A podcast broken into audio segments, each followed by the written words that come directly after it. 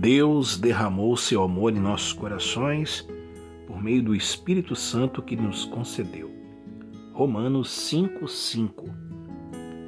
Submisso ao Espírito.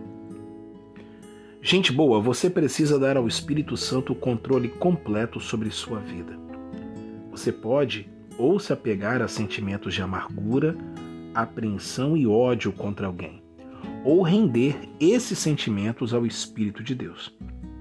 Quando você se submete ao Espírito Santo, ele assume o controle de sua vida e substitui a amargura por amor e a vingança por afeição. Paulo apóstolo disse: Quanto ao amor fraternal, não precisamos escrever-lhes, pois vocês mesmos já foram ensinados por Deus a se amarem uns aos outros. 1 de Tessalonicenses 4:9. Bom, a capacidade de amar os outros será disponível dentro de você e só precisa entender o recurso. Se você se submeter ao Espírito Santo, ele lhe ensinará como amar. Que Deus te abençoe muito, uma ótima semana. Na paz. Shalom Aleichem.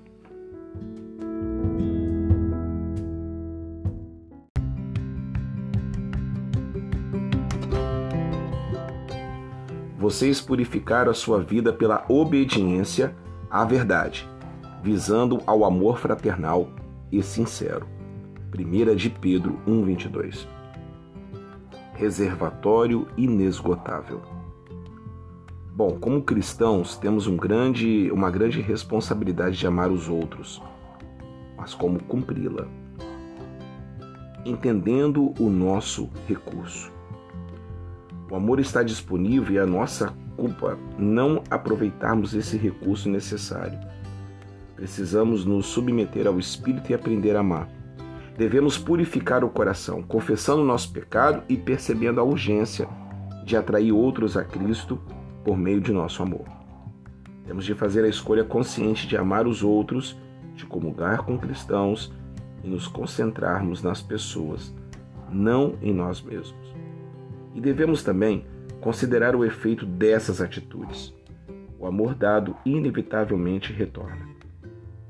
Quando Deus o salvou, fez de você uma nova criatura, uma nova criação, com capacidade de cumprir a dívida de amor. O reservatório, de amor é inesgotável.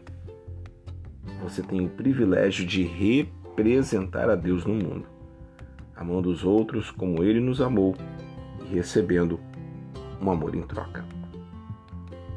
Receba esse reservatório inesgotável e que Deus te abençoe, tá bom? Até amanhã, gente boa. Fique na paz. Tchau, tchau.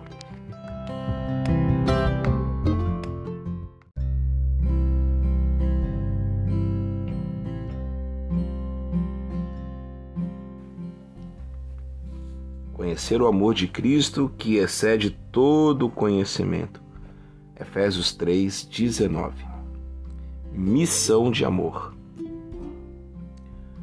Para pagar a dívida de amor, todos nós podemos fazer várias coisas. E aqui vai e aqui vão algumas sugestões. Primeiro, solucione uma desavença.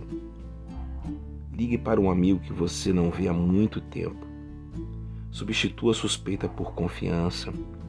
Remova qualquer amargura de sua vida Escreva uma carta surpresa para alguém que o ama.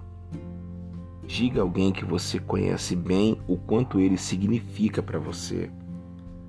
Cumpra uma promessa. Peça a Deus que perdoe alguém que fez algo de errado com você e esqueça o erro. Não seja excessivamente exigente com os outros membros de sua família. Expresse gratidão aos outros ao longo do dia. Diga a algum amado o quanto você se importa com ele.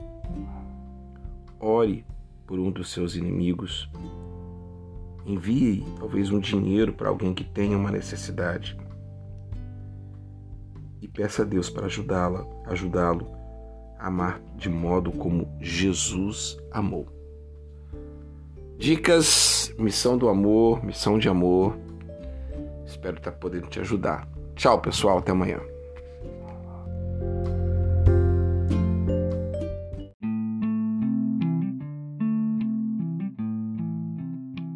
O amor não pratica o mal contra o próximo, portanto, o amor é o cumprimento da lei. Romanos 13, 10. Cumprir a lei. A chave para obedecer à lei de Deus é o amor. Quando amamos os outros, automaticamente obedeceremos à lei. Você não cometerá adultério contra alguém que amar. Isso porque o amor não contamina os outros nem lhe rouba, rouba a pureza. Só lascívia e egoísmo fazem isso. Se você ama alguém, seu amor torna dispensável a ordem de não matar. Eu não preciso lembrar de não matar certas pessoas se as amo.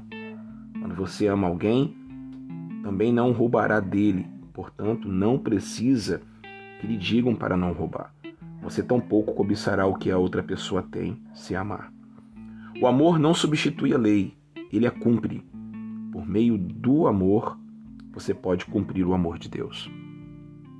Cumprir a lei. Devocional de hoje. Deus te abençoe, tá bom?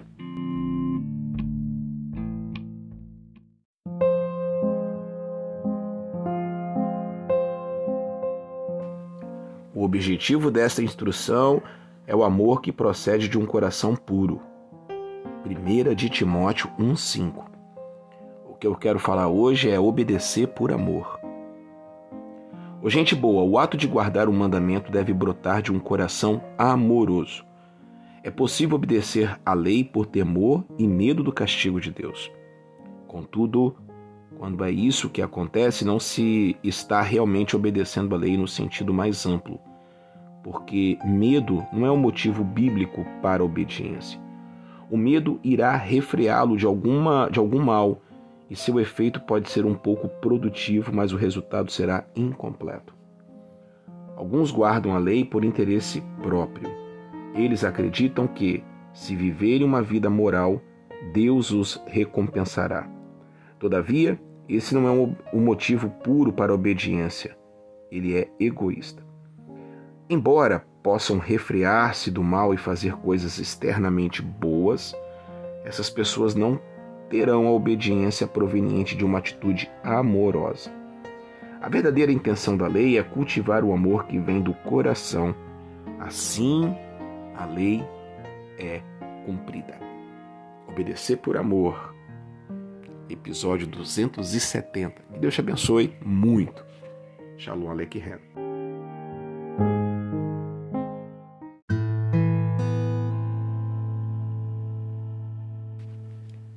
Destes dois mandamentos depende toda a lei e os profetas. Mateus 22, 40. Amar a Deus, amar os homens. Jesus disse que os mandamentos poderiam ser resumidos em dois: amar a Deus e amar os homens. Talvez você se pergunte como poderá viver à altura de todos os mandamentos da Bíblia. Bom, a resposta é muito simples: ame a Deus, ame os homens e faça o que quiser. Quando você ama a Deus de todo o seu coração, alma, mente, força e ama seu próximo como a si mesmo, pode fazer o que quiser, porque será a pessoa que Deus quer que você seja. Por causa do seu amor, não matará, não vai matar ninguém, não vai violar ninguém, não roubará ninguém, não vai cobiçar nada que tem do outro o Espírito cultivará em seu coração um amor, o amor de Deus, que impedirá qualquer desejo de fazer o que é errado. Amar a Deus, amar os homens. Esses são os dois mandamentos. Que Deus te abençoe, tá bom?